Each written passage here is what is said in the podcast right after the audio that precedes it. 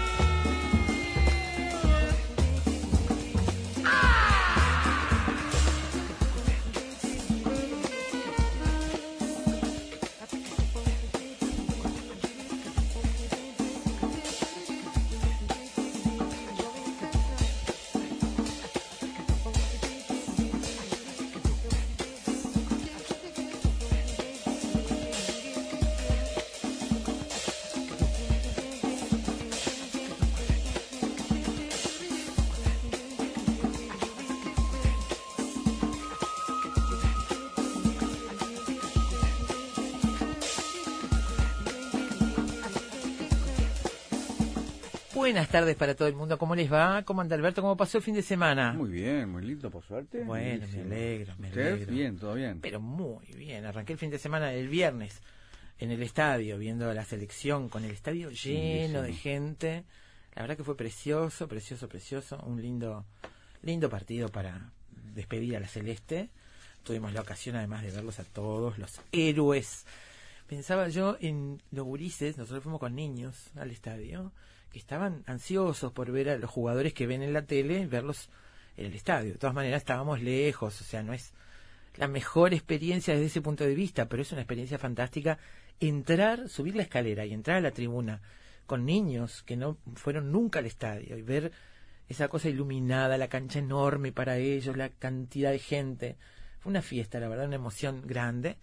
Y, y el hecho de que puedan aplaudir y vivar a sus ídolos en la selección, que es una cosa que este, la generación anterior no vivió, no tuvo esos ídolos con esa fuerza.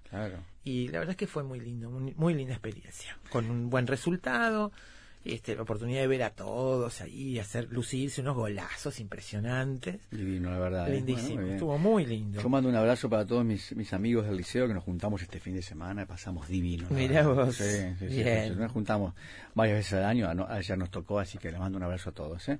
Y después de eso, un momento, porque el fin de semana sigue y quiero recomendar no dejen de ver si les gusta el teatro y si están buscando algo para ver. Hay mucha oferta en Montevideo. Yo quiero recomendar especialmente La bailarina de Maguncia.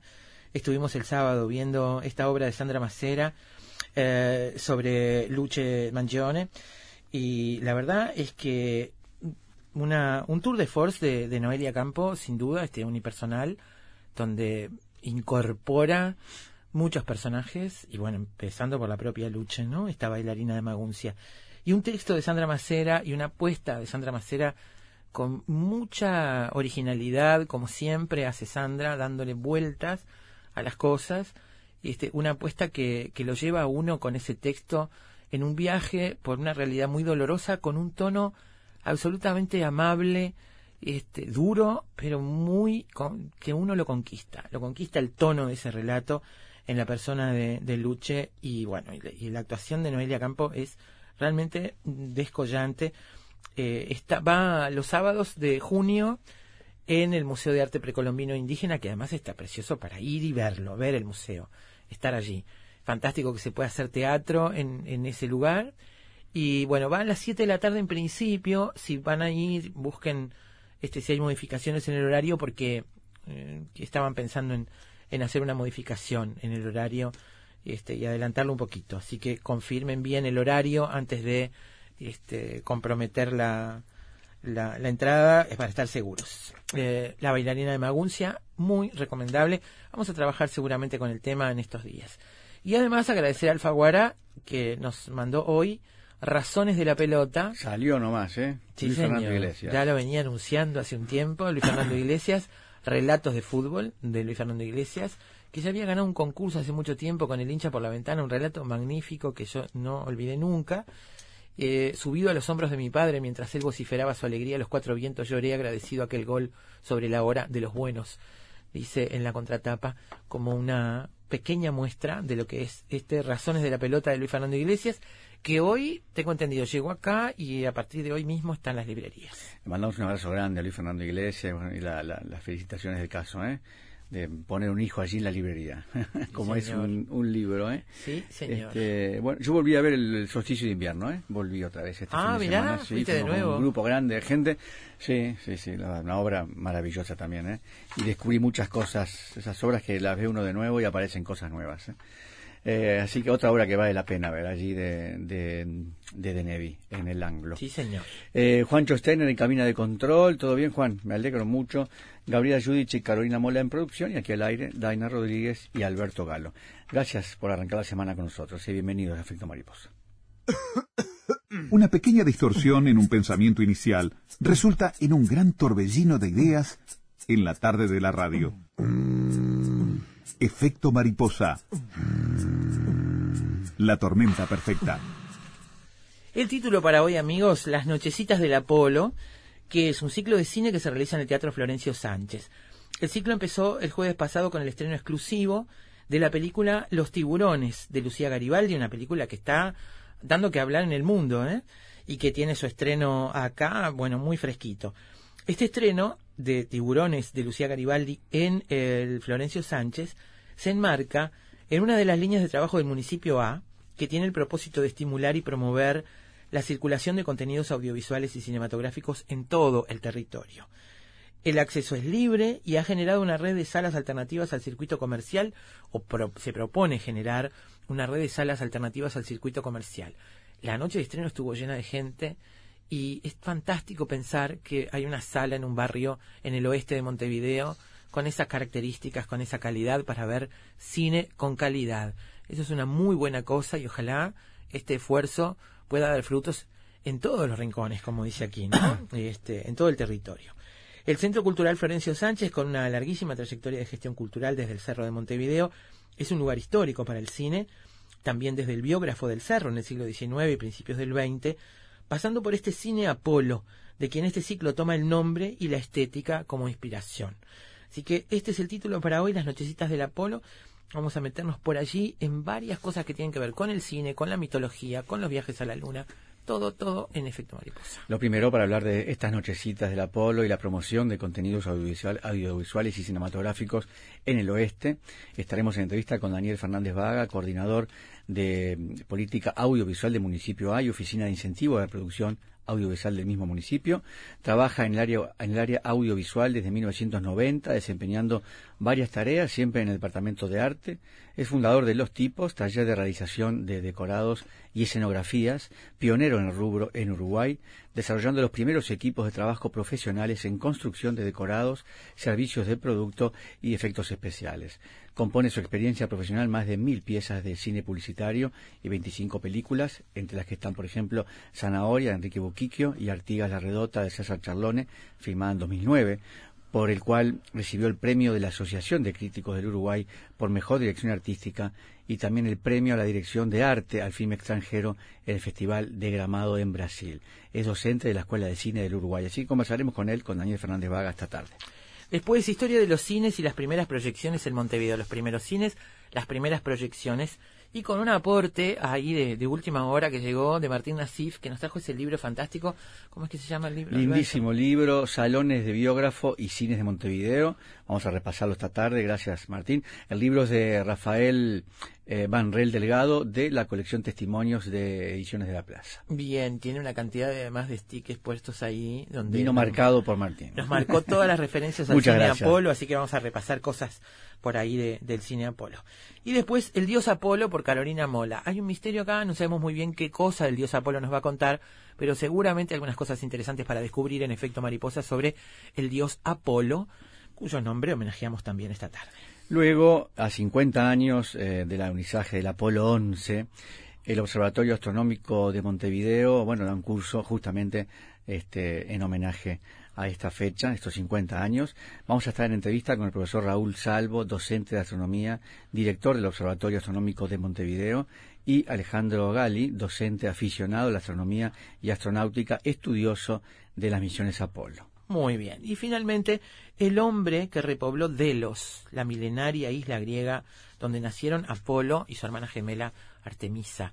Y bueno, allí este, hay una serie de esculturas para repoblar esta isla rocosa. Vamos a contarles también esa historia. Muy bien, Las Nochecitas del Apolo es el título con el que Efecto Mariposa arranca la semana.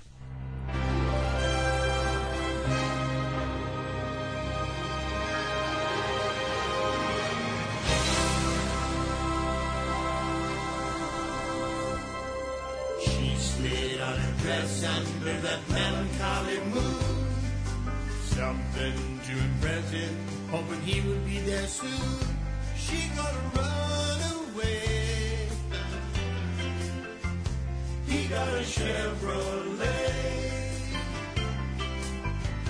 She wanted Nat King Cole. He got a Jenny Rose.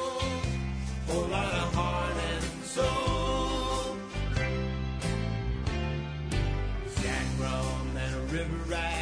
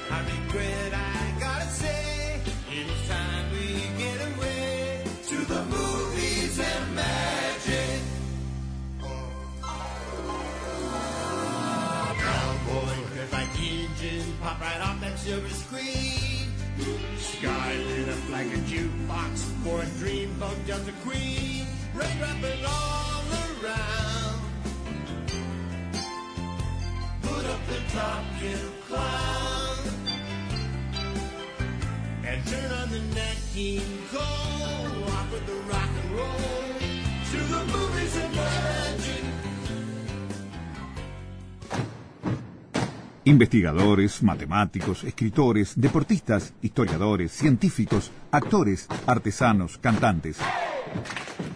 Todos ellos, desde cualquier parte del mundo, se encuentran todas las tardes en Efecto Mariposa.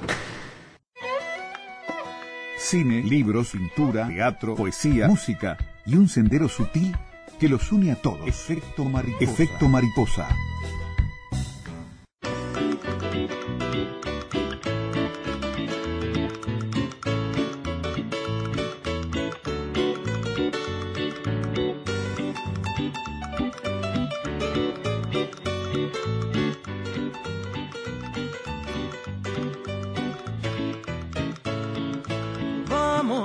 Cine, te invito, mi amor. Tengo un boleto de fantasía. Vamos a entrar a una tierra mejor. Yo de tu mano y vos de la mía. Vamos al cine, te invito a pasear. Hay que aprender a parar el las butacas en la oscuridad sueñan la dama y el vagabundo. Hoy soñé contigo en la laguna azul, en el trasnoche del...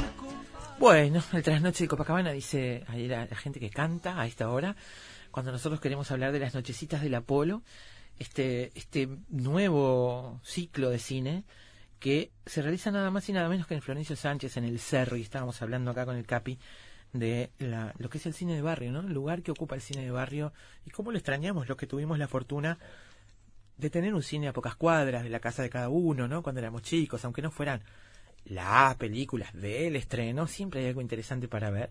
Y en este caso el estreno no fue nada menor, el título no fue nada menor y la concurrencia tampoco. Y que hablar. En mi caso, un cine pegado a mi casa. Pegado, pared con pared. Él tenía el cine, escuchaba el sonido del cine toda la noche. Daniel Fernández Vaga está con nosotros, que es coordinador de política audiovisual del municipio A, Oficina de Incentivo de Producción Audiovisual. Trabaja en el área audiovisual desde el año 90, bueno, ya lo dijimos, muchas tareas, pero siempre vinculado a los departamentos de arte. Es fundador de Los Tipos, un taller de realización de decorados, escenografías, pionero en el rubro en Uruguay, desarrollando los primeros equipos de trabajo y profesionales de construcción de decorados, servicios de producto y FX, y tiene experiencia profesional en más de mil piezas de cine publicitario y 25 películas.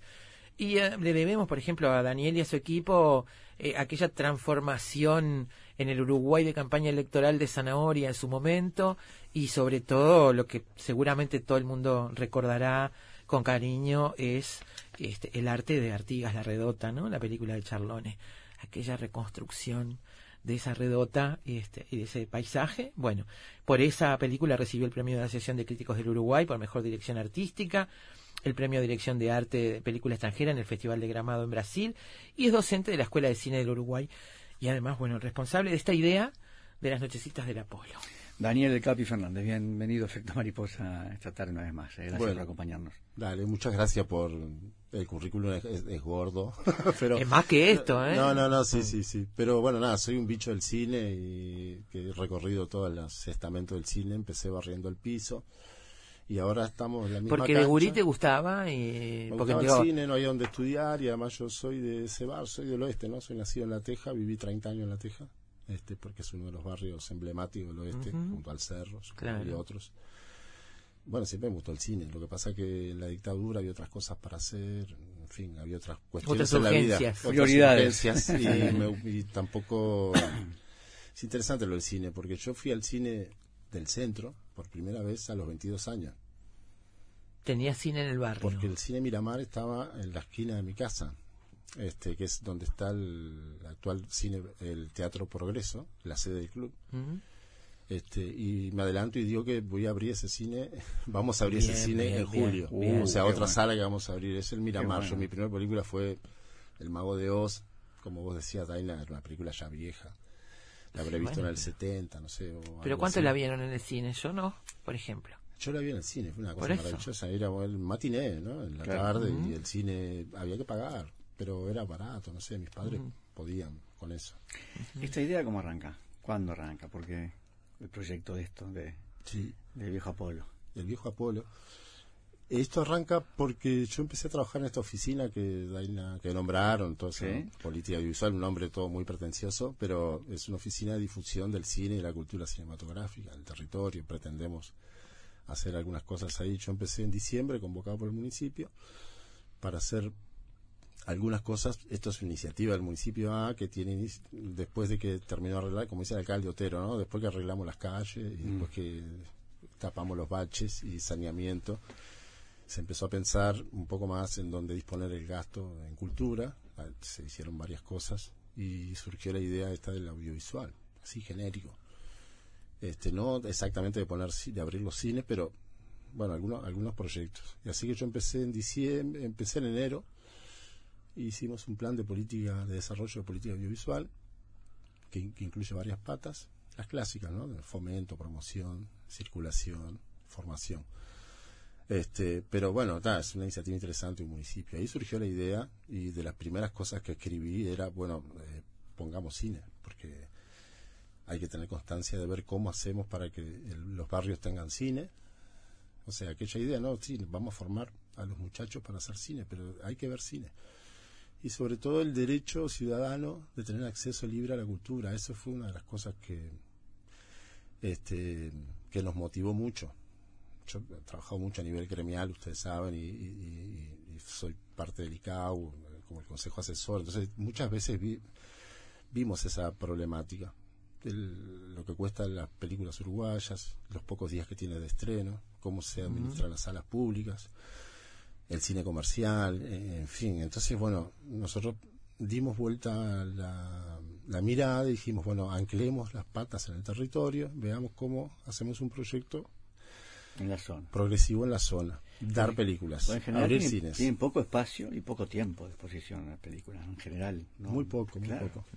Ahora, muy poco. En nuestras películas nos competimos muy mal, ya saben ustedes, con, este, con, los blockbusters que están en siete salas meses. Eh, hay, hay política pública para hacer ahí, es como a otro nivel.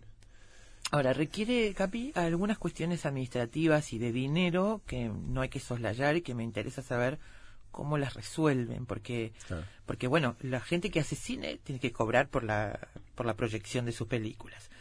Y ustedes proponen un acceso libre, ¿no? Entrada gratuita, con todo lo que implica mantener una sala de cine, un proyector, personal, los derechos de las películas, conseguirlas trabajar en eso, no sé, debe involucrar a varias personas. ¿Cómo se resuelve este tema? ¿Se resuelve subsidiando todo? ¿Se resuelve con convenio? ¿Cómo se resuelve esto? Mira, nosotros resolvemos este. Eh, tenemos que, tuvimos que aprender todo esto. Yo no sabía más allá de generalidades, de como exhibidor, como a mí los amigos me dicen el Emiliano más, a mí se te convertiste en exhibidor comunitario. bueno, no sé, eh, hay que aprender de todas esas cosas. Sí, uno sabe los derechos, los títulos. Ahora, nosotros hacemos todas las cosas. Por ejemplo, los estrenos entendemos que hay que pagarlos naturalmente. No es que hay un valor por estreno. Eh, los estrenos en salas van a un porcentaje, ¿no? 50-50, 60-40. Las salas comerciales 60-40. Claro, pero acá no hay ingreso. de la sala. No hay ingreso de boletería acá. No, nosotros, pero es porque nosotros decidimos no hacerlo. O sea, contra, remé mucho, remamos mucho con Ana Laura Montedoca, la directora del Florencio también. Remamos mucho contra la corriente de los que todos los que nos decían, no, hay que cobrar un mínimo, algo, un bono. Nosotros nos plantamos de que en, en otro lado no, no tenemos que cobrar nada, porque la gente tiene ese derecho. Y hay que conseguir el dinero. Ahora, ¿de dónde conseguimos el dinero? Bueno, hay unos fondos que nosotros podemos usar para ese tipo. Es una inversión en cultura. O sea, si tenemos que pagar un estreno como el, eh, Los Tiburones, que lo pagamos, este, por supuesto que eso con la buena voluntad de Pancho Mañú, de Montelona Cine, o sea, porque tampoco eh, no es que ellos que la sala te paga el estreno, el Sodre no te paga el estreno, por ejemplo, no sé, o Cinemateca no es que te paga la función. Van 50 y 50. Entonces nosotros entendemos, bueno, bien, tenemos que pagar algo razonable porque podría ser la función. Este, y hubo que empezar a establecer, también eso genera que vos establezcas un criterio, los productores yo le lloro la milonga, naturalmente, ¿no? digo, somos pobres, somos el oeste, queremos dar cine gratis, sumate a este proyecto, en fin. este Y con algunos discutís más, con otros discutís menos. Entiendo las razones de derecho de autor, este lógicamente. Entonces, en algunos casos pagamos el estreno. De ese este presupuesto del municipio eh, va a, subsidio de lo que de lo que hay que pagar para completar ese 100%. Exacto, que también hay que dibujar ahí, porque los gastos municipales o de los de intendencia, no, digo dibujar en el mal sentido, ¿no? De hacer un curro. Hay que ver cómo esos gastos se inscriben en en, la norma, claro. En la norma, en qué, cómo se gasta eso. Todo lo que estamos gastando, estamos gastando absolutamente legalmente, pero también hay que convencer a los encargados de compra de los municipios, a los encargados de compra de, la intendencia. tenemos una cuestión administrativa distinta entre el municipio y la intendencia este, campos distintos. En fin, eso es eh, una pelea que cualquiera que emprenda algo, que tenga ganas de llevar adelante, hay que dar. eso es así, es una pelea que hay que darla y hay que, bueno, gracias que Yo la hago con gusto, porque, bueno, eh, si te pones en que yo quiero que el cine se vea en, Santa, en el barrio Murallones de Santa Catalina, Santa Catalina tiene además, como todos los barrios, tiene partes entre comillas, de los ricos, no hay ningún rico ahí, pero tiene sus estamentos sociales, hay asentamientos. Yo quiero fundamentalmente que el cine se vea en los asentamientos. No por una cuestión de que, digo, porque me parece que son los más débiles en derechos. Este, hay otros que tienen la entrada, en fin, pueden conseguir plata para el boleto. Entonces, nuestro programa es llevamos el cine a la esquina de tu casa, porque tenemos un programa de cine móvil que es el más lindo, el que nos gusta más hacer, y ensayamos un sistema diferente en el sentido de que nosotros no elegimos las películas, nosotros ponemos a disponibilidad el catálogo que tenemos, que tenemos unas 30 o 32 películas, las de Red UI, que también decimos que es libre y no gratis, porque el, Instituto del Cine, el MEC, paga los derechos de esas películas. Nosotros las damos, esas las podemos dar tranquilamente, tenemos seis pasadas durante un año de cada una de esas películas porque inscribimos al municipio. están en, un, en, un, en, una base del MEC que ha pagado los derechos para ese tipo de Claro, se pagan los derechos y los derechos se pagan. Películas no son de estreno, naturalmente, son las que estuvieron hasta el año pasado. El MEC también puede comprar esas 25 y no mucho más, porque también tiene sus peleas de cómo sacar plata. Y también el Estado financia el cine nacional de alguna manera. Yo sé, no financia el 100%, financia el 50, el 30, el 40. Este, pero hay un mecanismo que me parece que el remate de ese mecanismo es también decir, bueno, y, además nosotros este cine que está una semana o dos en salas, a veces películas, no sé, recuerdo muchas, eh, otra historia del mundo, una película maravillosa, este, divina película, a, mí, para mi gusto, y estuvo muy poquito en salas, tuvo muy pocos espectadores porque tiene poca visibilidad, este, y vos tenés que, y la, por supuesto, en mi zona nadie la vio, o casi nadie.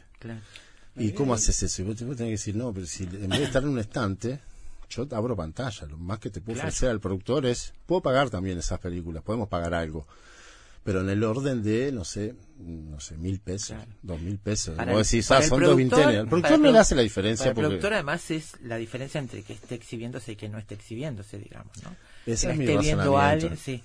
Es, es un razonamiento un poco difícil a veces. Pero eh, no siempre tener buena recepción. Por ejemplo, hay películas que muy generosamente Natacha López y Enrique Buquique me dieron zanahoria con total generosidad. Entonces, zanahoria eh, bueno, ahora lo vamos a estar exhibiendo, está en nuestro catálogo. Nuestro catálogo, eh, te explico que es un catálogo que web, que vamos actualizando, vamos incorporando las películas que conseguimos, hacemos el trámite necesario, hacemos una sesión de derechos, claro, no, es que es así nomás, dame tu película y yo la paso.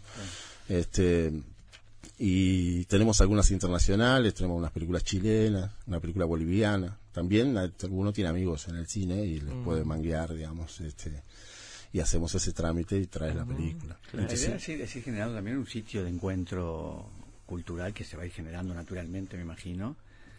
Este, y estamos hablando al final de una educación a través de la cultura, ¿no? Pienso que sí, esa es la idea. Yo creo que eso. Nosotros usamos nuestro plan de circulación, que tiene un nombre así como también pretencioso, tiene un nombre más largo, pero bueno, eh, nos gusta escribir y elaborar planes, proyectos, este, programas para que las cosas queden inscritas y ver que uno transita por ese camino. Es una cuestión muy profesional también de los que elaboramos en el cine, ¿no? De que hacemos planes a muy planificado. Y después ver si eso funciona, un modelo de gestión alternativo como este, que es el que hace que te lleves 200 personas al Florencio. ¿Cómo estuvo ese estreno?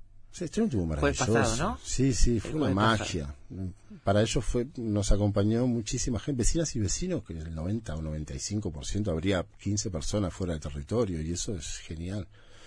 Dos grupos completos de estudiantes de Pajas Blancas, por ejemplo, que vienen, los docentes de los FPB audiovisuales de UTU, que nosotros hablamos con los docentes. FPB audiovisuales son la formación audiovisual, ¿no? Sí. Este, hay 140 alumnos que se están formando en audiovisual en el territorio. Es una masa crítica interesante, si uno puede llevar al director, hacer una masterclass o ir al cine.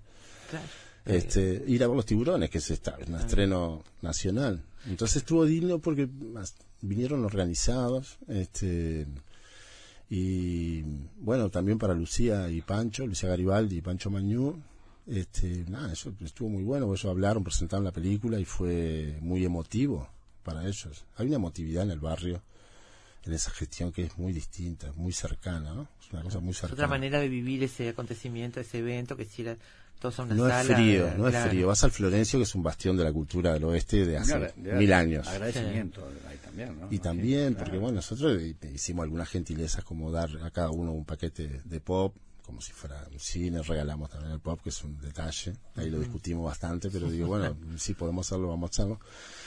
Este, le entregamos un programa de la película, cada uno había recibido sus invitaciones. La entrada es libre, o sea, no precisas invitación, pero a nosotros nos gustaba que muchos sectores tuvieran su... Claro, por lo menos para dar el primer, la primera invitación, ¿no? La, a, la invitación, a la casa. Eh, la estética del cine Apolo, decían, ¿no? Ver cine como antes, ver cine... Es lindo. ¿Cómo es esa diferencia entre esa sala y otra sala cualquiera? Y bueno, nosotros tenemos que marcar ese diferencial con Ana Laura Montes de Oca, o sea, ya tenía esa idea también del, de rescatarlo del Apolo, a mí me encantó y la potenciamos. Este, el Apolo es un cine que, que, funcionó como 40 años, tiene una historia interesante, porque ahí fue el biógrafo del Cerro en el fin del siglo XIX. Fíjate que ahí dieron la salida de la fábrica de los Lumière ocho meses después de que se estrenó, De que en, se Francia. estrenó en Francia. Una cosa de loco. 44 años. 44 años, 44. ahí tenés, mira, 44 años. Estuvo un montón de años y entonces, claro, ahí había esa cultura, ese cine y el teatro de, a partir del 2005 que se reconstituyó y caminó. Entonces, no, bueno, nosotros el diferencial nuestro es decir, bueno, ver cine como el de antes significa reforzar la sala de cine como lugar de encuentro. Es eso, es también eso, esas salas. Las otras- el cine móvil, yo voy a la esquina, vamos a la esquina de tu casa y damos el cine en espacios de cine. Pero es posible porque y el- la estética del Apolo, bueno, tomamos la estética de los programas, eso es mérito de los diseñadores que trabajan en el Florencio, que trabajamos en conjunto, el municipio tiene sus diseñadores también, pero buscamos mucho ese, el color, en fin. El tipo de letras. Teníamos los programas, había programas originales. Muy art deco esto, es Art Deco, ¿no? absolutamente. Sí, sí, sí. to- tomamos eso y bueno, hicimos ese sticker ahí que está más en blanco y negro. Ese es casi Este exactamente este como el voy a poner en programa. el termo, seguro. Bueno, Va para el termo. Y este trajo unas carpetas preciosas con, con stickers, con afiches. Y estas son como vendrían a ser las invitaciones. las invitaciones, eso es lo que cada vecina y vecino recibe, ¿no? Recibe también, en las funciones damos un, hacemos unos afiches de más, hacemos afiches de ese tamaño, hacemos afiches A3 y de 90 y de 60 por 120, que son afiches grandes. Para darles también a ellos. El municipio tiene un sistema, tiene máquinas de impresión propias, entonces nos permite. Y a la gente le gusta llevarse el afiche, Claro. Porque es un... A mí me gustaba también, Claro, cuando me niños nos gustaba gustó. Entonces, si podemos imprimir 20, 30 más, bueno, eh, lo dejamos ahí como... Se fueron como agua en el Florencio, los que hicimos, se los llevó todo el mundo. Eh, ¿Qué va a pasar en Florencio a partir de ahora? O sea, todos los jueves son las nochecitas del Apolo. Sí, ahora viene la dura, digo yo, es más Sí, dura, porque este Hay que mantenerlo. Sí, no, no creo que... O tal vez sí, no sé, yo soy como muy optimista siempre y ahí todos me dicen, dice, vos lo que pasa es que das para adelante. Digo, confío en la gestión comunitaria y me parece que ahora nosotros tenemos, fíjate que en junio, de la nada, tenemos seis casi estrenos, porque en realidad tenemos, dimos eh, los tiburones, ahora tenemos la de Emiliano, Vida a Bordo, Vida a bordo es la- el que próximo no es un estreno absoluto en el Florencio, pero está en, Está recién está en estrenado. salas, están más de Sí, salas. Sí. Después tenemos 18, 20 y 21. Trajimos una parte del festival, tenemos que ver, Derechos Humanos, tenemos tres películas del festival programadas allí, este que son eh, de memoria, mm, Fe en la Resistencia, Cocaína en Prisión y mm, La Caída de las Campanas. Bien. 18, 20 y 21. Y después tenemos el de Pedro, Charlo, Conversaciones con Turiaki, que también esas son los que programamos. Pasamos de Que la... también es muy reciente, eh, conversaciones con bueno, están los cines todavía. Entonces, este... Bueno, ahí, no sé, también tenés esas cuestiones que nosotros, esos son documentales, Ah, son cinco documentales. Entonces el barrio también está menos acostumbrado a los documentales. claro. Pero son los estrenos que nosotros entendemos que podemos y debemos mostrar porque son... Queríamos que el primer mes tuviera estrenos o películas. Después tenemos el catálogo. Y algunos estrenos, ya por ejemplo, no- no los, po- no los podemos comprar porque salen más dinero, porque, en fin, o lo que sea. Entonces, este, lo de los tiburones fue genial porque todo coincidió, todo salió a favor. Este, Claro. Era ese día, podía, justo era el día que nosotros además estrenamos. ¿La idea es profundizar en el cine nacional o no necesariamente no quedarse ahí? No necesariamente, nosotros entendemos que hay, nosotros no encontramos todavía, pero seguramente hay una programación apropiada para la zona. En este caso, la de los cines móviles, la, pro- la apropiada es lo que la gente elige y entonces vos ves que hay películas como por ejemplo Migas de Pan que incorporamos al catálogo porque Sí. es sesión de derechos del municipio.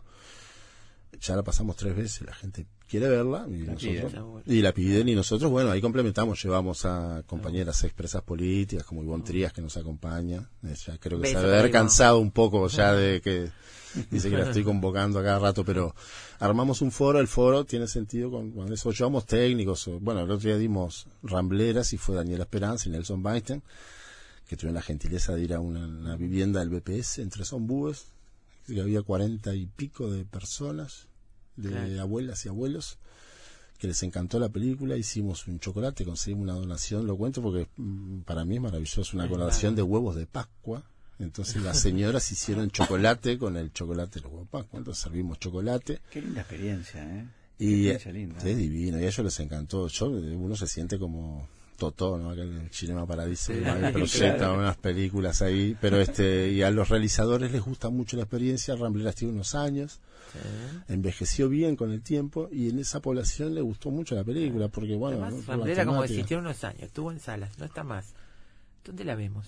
Si queremos verla, si, Si no la vimos, verla, digo. claro, Estos entonces- recursos me parece que son fantásticos para eso. Eh, Se puede hacer, ¿viste? Pero si vos lo pensás desde el punto de vista comercial, no, eh, nada. Este, si pones una traba, las invitaciones, por ejemplo, nos decían, ¿por qué no hacemos una reserva de invitaciones? Porque la gente no lo va a hacer. Los que queremos que vayan no lo van a hacer. Los que ya lo hacen lo van a hacer igual, van a reservar, van a ir, se van a trasladar. Hubo, hubo gente que vino de lejos, ¿no? De Malvin, hubo unos Claro. amigos del cine que tenían Claro. ganas de hacer esa experiencia ahí. Ahora, trasladar gente de barrios alejados del municipio. El municipio también tiene su centralidad, ¿no? La Teje y el Cerro son centrales, pero después Claro. hay otro. Nosotros Bueno, vamos hasta este, Santiago Vázquez, imagina, imagínense. Claro. Después de este, entonces, el proyecto es el, el próximo proyecto es Miramar, dijiste.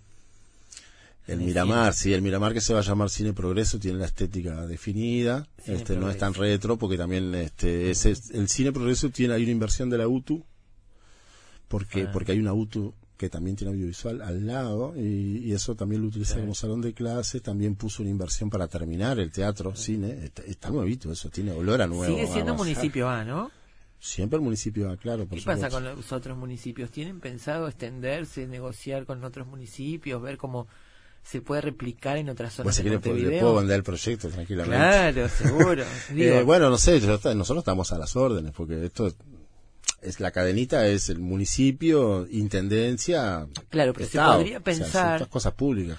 digo yo, ya que hay que volar, se podría pensar en que eso subiera un escalón, ¿no? Y no fuera eh, que centralmente estuviera más arriba que todos los municipios y se organizara desde ahí para todos los municipios. ¿Se entiende lo que digo? Puede ser, sí, porque además tenemos conversaciones con Montevideo Audiovisual, Claro. que está Melina Sica, lo sabrá, y Gabriel, el amigo Gabriel Peveroni, Ujú. en las oficinas. Y este, bueno, de hecho tenemos un, Que cosa- a ser un proyecto central. Bueno, hay idea de que se pueda difundir. Por ejemplo, ahora también les adelanto que nosotros damos formación, abrimos una escuela de cine en el oeste, que también es Sí. no tiene que ver con la visita del Apolo, pero tiene que ver este que funciona hace dos meses y medio, con 30 estudiantes becados del territorio.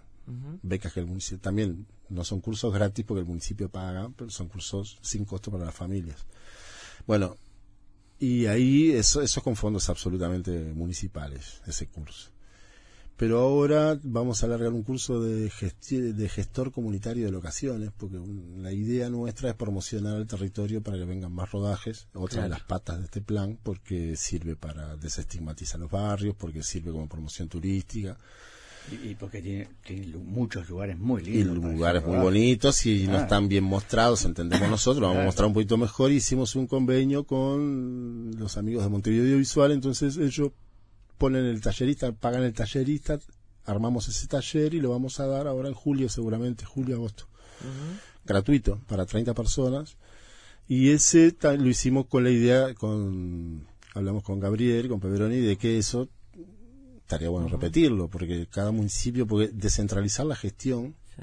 también es un objetivo importante, porque la oficina No, claro. central es otra mirada desde tu territorio. Es decir, Pero podría ser que cada municipio gestionara Venga, sus historias, sí. pero de- digo que haya una una política que centralice todos los municipios. Que centralice. Que, que- que le dé este impulso También hay una forma allí a de, todos, de ¿no? defender mejor nuestras propias películas que tú decías están tan poco tiempo en cartel, no tienen espacio, ¿no? Sí. Estabas en otros lugares que estén que estén disponibles para ver más tiempo, ¿no? Totalmente. Nosotros, nada, las, trasladamos. Ahora, por ejemplo, en Colón, nos llamó la gente de Colón, que es otro municipio, pero querían ver miga de pan, y como no estaba en el ICAO, yo digo, bueno, hagamos, sí, damos una función allá, no hay ningún, nada, si la película está y las cosas están, lo que hay que lo que tenés que tener para el cine y moverte es, un proyector bueno, porque el asunto es que nosotros queremos asegurar la buena calidad de audio e imagen. Entonces tenemos una buena pantalla, que para un cine móvil está bien, es una pantalla de dos metros, está bárbaro. Un proyector grande, nuevo, este, un audio nuevo. Este, Entonces lo escuchás estéreo, bien, lo ves bien, así sea en el ranchito, el salón comunal de Murallones, por ejemplo, este que nombraron Santa Catalina, es de Costanero y Chapa. Y ellos estaban con cierta vergüenza de decir, no, pero ¿y acá podremos dar? Digo, ¿tenés, ¿tenés electricidad? Sí, listo. Ya está. Ya está. Solo oscurecer, un enchufe para una zapatilla. Seguro. Y se hace oscuro y damos cine. Seguro. Y eso lo eh, hacer. Eh, estaba pensando, Capi, en, en, en otras zonas de Montevideo, no sé cuántas salas habrá de cine abandonadas, este, que no están funcionando como tales y que tienen ah, la infraestructura. Hay muchas. Ahora recordaba a Martina Sif que fue muy triste lo que pasó hace un par de años con la fugaz reapertura del cine Grand Prix. Nosotros no, fuimos acá, pero eso era un monstruo. Y una iniciativa a nivel privado que tenga que sustentarse con las entradas en un cine de ese tamaño, en ese barrio, imposible. maravilloso, una, una, linda sala, imagínate. Es un cine hermoso. Este, bueno, ahí en el cerro mismo también había, ¿no? Estaba el, Cosmópolis, que yo yo fui al Liceo del Cerro, ¿no? Y lo conocí cerrado siempre, imagínate, yo al, empecé a ir al Liceo en el 73 y ya ah. estaba como bloqueado. El Cosmópolis fue un cine grande, pero además era un cine que el Cosmópolis tenía 1200 butacas. Ahora está Cerámicas Castro, algunas cosas de cerámicas ahí, este, pero estuvo cerrado muchos años. Pero en otras zonas hay otros cines y los que no han comprado las iglesias, algunos están abandonados. Y después Maturana, por ejemplo, no sé qué pasa con Maturana. Maturana da cine, es de, es de, cine, es de los que sobreviven. Claro, es del colegio. Pero ahí mismo en La Teja, yo iba a los salesianos y hay un cine, yo sé perfectamente que hay un cine, porque este, todavía está, tiene butacas de cine, tiene como 350 localidades y bueno, es de la iglesia, digamos, o sea, es del colegio. Sí. Este, bueno, se está ahí, tenemos que seguir ampliando, eh, ver si podemos. Ahora los compañeros, algunos gurises que están en la escuela de cine, dicen, tengo una propuesta porque hay un cine que tienen los curas, me dice, en Santiago Vázquez. Tienen todo, proyector, todo, butacas. Digo, ah, sí, sí, sí, sí, tiene como 500 localidades. Digo, en Santiago Vázquez, digo, bueno, veamos, hablemos con los, con los curas. Y el asunto es que si se puede. Y ahí nosotros vamos tratando de dejar una patita de gestión, porque no podemos, en la oficina es somos dos, o sea, tenemos poca gente, pero hay que armar la gestión comunitaria que funcione. Delegarlo y que ellos se encaminen, digamos. Nosotros hacemos lo grueso, sí, claro, distribuimos el juego, pero eh, tenés que ir. Al principio no empezamos cometiéndolo mucho lomo, porque si no, no sale. O sea, hace todo. bueno, pero salió, Capi. Salió, salió. Fue muy lindo el estreno y está todo el mundo invitado para todos los jueves. Todos los jueves una función diferente, una película, un título diferente, ¿no? En el un título diferente, sí, por ahora. Este, y lo, los únicos adelantados, por ejemplo, en agosto vamos a tener el estreno simultáneo de Amigo Lindo del Alma, que es de un amigo también, Daniel sí, Sí, señor. este, que es una película que vimos preciosa, hermosa, me gustó muchísimo la película, el documental de Mateo. Bueno, se lo vamos a tener también en estreno, simultáneo, con la sala comercial. Y por cuestiones de amistad con los gestores, capaz que la podemos pasear un poco más por el territorio. Está bien, muy bien. Y lo último que les digo es que inauguramos en julio un centro cultural nuevo que inaugura el municipio que se llama Julia Arevalo, que es una inversión muy importante de más de 5 millones de dólares como centro cultural del oeste, en Paso de la Arena. Paso de la Arena, Es un centro cultural hermoso, se está terminando. La idea es que haya cursos, encuentros, charlas. Cursos, encuentros, charlas. Tiene un anfiteatro para 700 personas. Ah, qué bueno. Afuera y tiene toda la instalación, instalación de sonido, audio, está pensado. Y tiene una sala, que ahí voy a también poner nuestro cine que mm, un espacio lindo cerrado donde vamos a tener un cine fijo también que funcionará un par de veces a la semana pero este ese centro cultural es una obra grande, una inversión grande en cultura del municipio y del OPP. Hay que estar atentos. Muy bien. Muchas gracias, Daniel, por estar en Efecto Mariposa. ¿eh? Bueno, Además, por este proyecto tan lindo ¿eh? que está llevando adelante. Gracias. Gracias a ustedes. Daniel Fernández Vaga, las nochecitas del Apolo y la promoción de contenidos audiovisuales cinematográficos en el oeste. Siempre sabremos cómo empieza, pero nunca cómo termina. Sorprendete con nosotros. Efecto mariposa.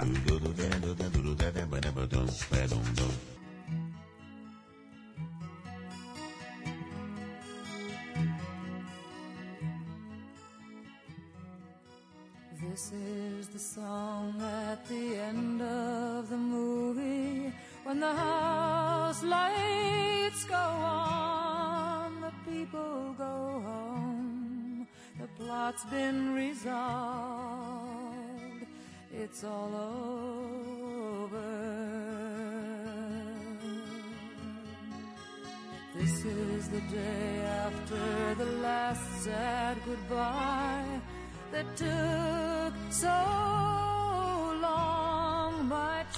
Mira John Baez cantando The Song at the End of the Movie, la canción al final de la película, y cuando la gente se va a la casa conversando sobre el argumento y sobre, en fin, esas cosas que tienen las idas al cine. Eh, les decíamos que bueno, íbamos a hablar algo sobre las primeras proyecciones, los primeros cines, historia de los cines y las primeras proyecciones en Montevideo. Hay Tengo- mucho para contar en poco tiempo, Sí, pero ese libro es Tengo- bárbaro. Tengo este libro que resume mucho, que nos, nos trajo Martín Nasif esta tarde. Salones de biógrafo y cines de Montevideo, de Rafael Banrel Delgado, de Ediciones de la Plaza. Y yo quería empezar justamente por, por este, el Apolo, biógrafo de Cerro, como decía el Capi, Teatro Apolo luego, Cine Florencio Sánchez, en la calle Grecia 3281. Fue construido en abril de 1915 y comenzó como cine recién en 1921, aunque fusionó como cine en años anteriores, esporádicamente. Eh, después eh, estuvo, a ver, estuvo eh, entre 1915 al 21 allí, después del 21 al 58, este, eh, ahí hubo varios años que no, no estuvo el 54, 55 y 56, no lo tenemos abierto. Y después abrió el domingo eh, 17 de, de agosto del 80 con la película Era el año de gracia de 180 y cerró en 1981. Total, como decíamos hoy, 44 años estuvo este cine, sumando todos esos, esos momentos. Sí, claro. Porque tuvo épocas de, de cierre, de caídas, bueno, ya sabemos cómo era el cine en los barrios, ¿no? No, no tenían permanencia, salvo algunos, algunas excepciones. Eh, quería mencionar alguno que me interesaba a mí especialmente. Por ejemplo, este, el cine Sensa, 18 de julio Magallanes. Disney, todo Disney vi ahí, con mi abuela. Todo Eh, Disney. sí. Pantalla, ¿cómo era la pantalla de Cinesensa, Capi, que todavía se quedó acá? ¿Qué pantalla era? Panorámica, Cinemascope. Cinemascope. Cinemascope, ¿no? Sí, mira, eh, tenía 2.715 localidades, 2.715, que se pasaron a ser 2.515 cuando se instaló en Cinemascope. Ahí se robó algunas Algunas butacas. algunas butacas, me imagino, de los costados, ¿no? Pero vos te acordás, Alberto, que había cola para Pero- entrar. pero 2.500 Daina. y había cola para Pero por entrar. favor, aquel hall enorme con las columnas y Sí. pero rato largo haciendo fila para entrar, ¿no? Era el cine de mayor capacidad que hubo en Montevideo, tomando lógicamente todas las salas. Eh, abrió un jueves 9 de abril del año 1953 Ujú. con la- el film francés Fruto Prohibido, con Fernandel y François Arnoul. Y se obsequió ese día a cada dama que concurrió con un perfume con el nombre de la película. Oh, qué. En el año 53. ¿Te das cuenta, no? Qué, Qué lindo. esto, ¿no? paquetería, qué tu apetitud Sí. total. Y cerró el domingo 27 de agosto de 1989 con Noche Alucinante. Eh, a ver, cuando las últimas dos personas que estuvieron allí, las últimas dos que asistieron a la película fueron la señorita Sandra Pérez Blanco y Gabriela, Gabriela La Rosa. Las últimas dos personas. Mirá vos. Sí, increíble. Gracias. Este, ese día, el último día, eh, la, la cajera Mónica vendió 195 entradas. O sea que estuvo abierto 36 años. el Veamos. cine. Eh, acá hay algo en este artículo de la revista Film, revistafilm.com, interesante sobre las primeras proyecciones en Montevideo y algo sobre la producción. Se sabe que las primeras filmaciones uruguayas fueron las de Félix Oliver, un empresario catalán radicado en Montevideo, que en el año 1898 trajo de Europa un cinematógrafo y se dedicó a registrar distintos acontecimientos. El primero de ellos fue carrera de bicicletas en el velódromo de Arroyo Seco en el año 1898, al que siguieron otras 10 filmaciones, entre ellas un spot de animación al estilo Méliès para promocionar su comercio de pinturas. El cinematógrafo había sido presentado al público por primera vez en diciembre de 1895 en un salón parisino y seis meses después ya se enseñaba en el Salón Rouge de Montevideo, un local de espectáculos de la ciudad vieja.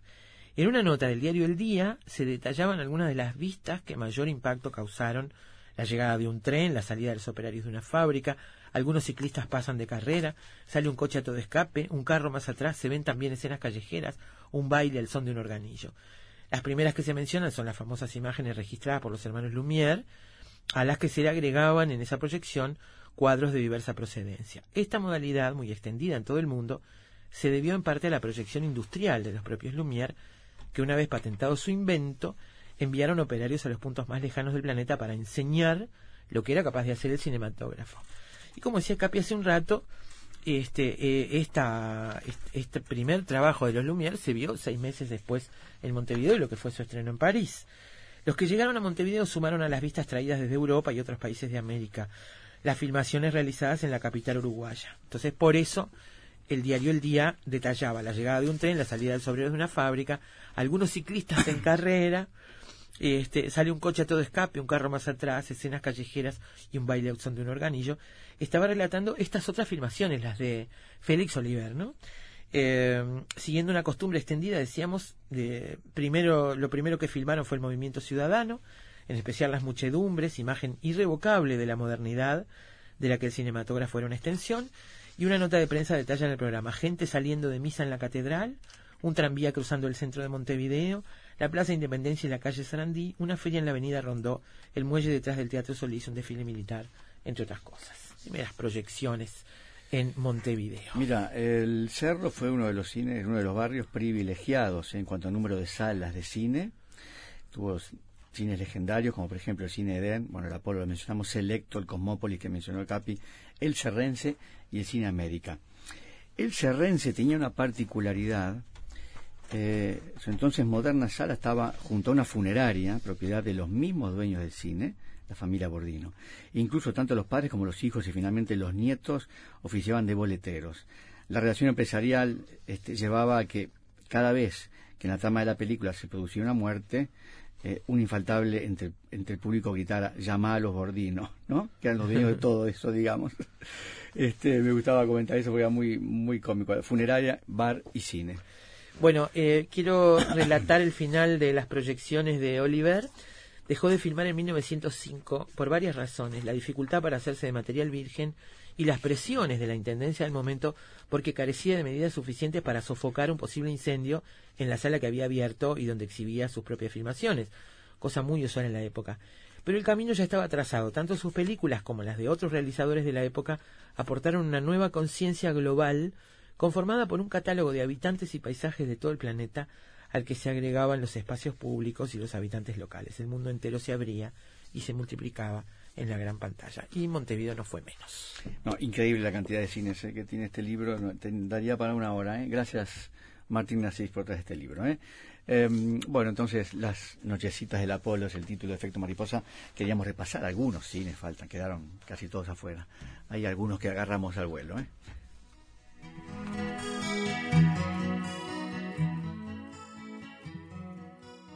This is the song at the end of the movie when the house lights go on, the people go home, the plot's been resolved, it's all over. This is the day after the last sad goodbye that took so long. My true love is gone. He's left me alone. We're all over.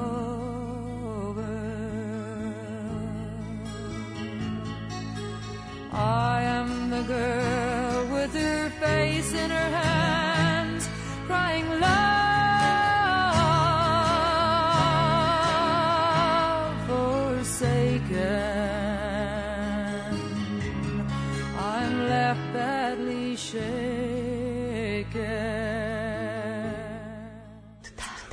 Batir las alas en cualquier parte del mundo provoca de este otro lado un fuerte sacudón en las tardes de la ciudad. Efecto mariposa.